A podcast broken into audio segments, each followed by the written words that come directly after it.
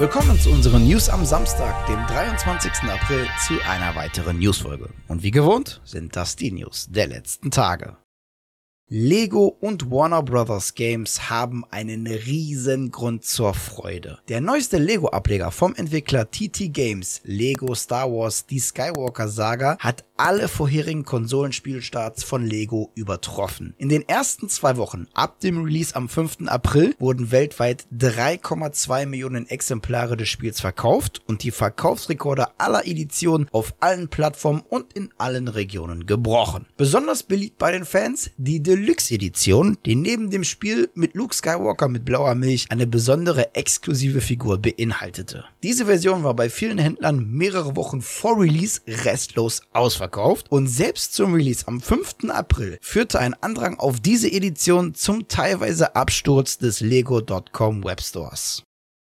Die Formel 1 feierte diese Woche seinen Europaauftakt auf dem Autodromo Enzo Edino Ferrari in Imola und passend dazu verkündet Entwickler Codemasters offiziell den nächsten F1 Ableger, der weltweit am Freitag, dem 1. Juli erscheinen soll. Und dieses Jahr wird F1 22 definitiv nicht wie sonst einfach nur wie ein Vollpreis-Update anfühlen, da man die umfangreichste Neuinterpretation der realen Formel 1 auch im Spiel erleben wird. Im neuen Spiel enthalten sind das überarbeitete Set an Regeln, das neue Rennwochenende mit Sprintrennen, die neuen Hybridwagen, Budgetcap im Carrero-Modus und neben der neuen Rennstrecke in Miami auch die Facelifts der Strecken Barcelona, Melbourne und Abu Dhabi. F1 22 bietet außerdem altbekannte Features in neuer Überarbeitung, unter anderem My Team und die 10 Jahres Karriere komplett mit zwei Spieleroptionen. Zudem gibt es noch ein besonderes Feature, das wohl für ein ultimatives F1-Erlebnis sorgen wird, und zwar die neue PC-VR-Funktion via Oculus Rift und HTC Vive, die uns direkt ins Cockpit versetzen wird.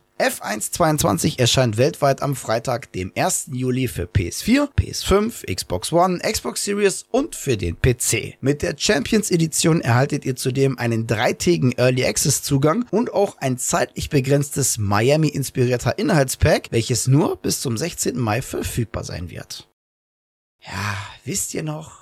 Damals, als Nintendo Release-Daten ein großer Nintendo Switch-Titel in ihrer Nintendo Direct bekannt gab. Offenbar hat Nintendo echt Gefallen daran gefunden, solche Announcements ohne großes Tamtam -Tam herauszuposaunen. Nachdem Nintendo letzte Woche überraschend den Termin von Xenoblade Chronicles 3 enthüllt hat, gibt das Unternehmen jetzt den Erscheinungstermin von Splatoon 3 bekannt. Der farbenfrohe Shooter schlägt am 9. September 2022 exklusiv für die Switch auf.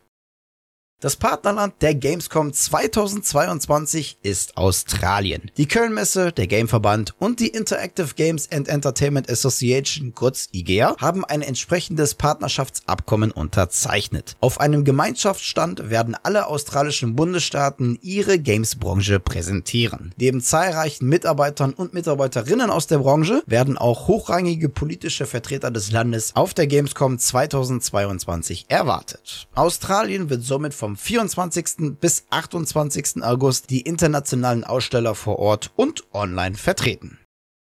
Paradox Interactive wird in diesem Jahr wieder eine Fan-Convention vor Ort in Stockholm veranstalten. Nach der rein digitalen PDX-Con Remix 2021 und der PDX-Con 2019 in Berlin wird die PDX-Con 2022 am Wochenende vom 2. bis 3. September in der Heimatstadt des Publishers stattfinden. Veranstaltungsort ist das Gelände der ehemaligen Brauerei München Brigerier. Die Ticketanzahl ist auf 500 Teilnehmer limitiert. Paradox will vor allem die eigene Spieler-Community feiern und verspricht eine spielbare Version von Victoria 3.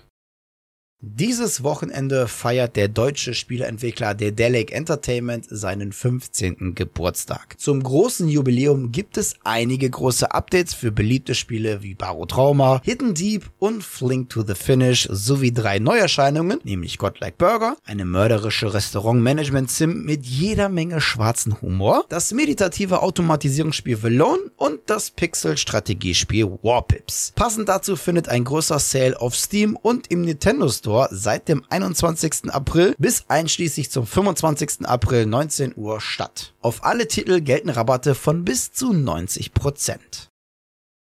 Die Embracer Group wächst weiter und weiter und weiter und äh, irgendwie hört es einfach nie auf. Gearbox Entertainment Company hat den Abschluss einer vertraglichen Vereinbarung zur vollständigen Übernahme von Lost Boys Interactive angekündigt. Das unabhängige 220 Mitarbeiter starke US-Spieleentwicklungsstudio mit Sitz in Madison, Wisconsin und Austin, Texas arbeitete sowohl als Co-Development Studio von AAA-Titeln wie PUBG, Call of Duty und Tiny Tina's Wonderlands, wie auch an eigenen Titeln für PC und Konsole. Bis 2024 soll das Team auf 350 Mitarbeiter ausgebaut werden und weiterhin unabhängig als Tochtergesellschaft von Gearbox innerhalb der Embracer Group agieren.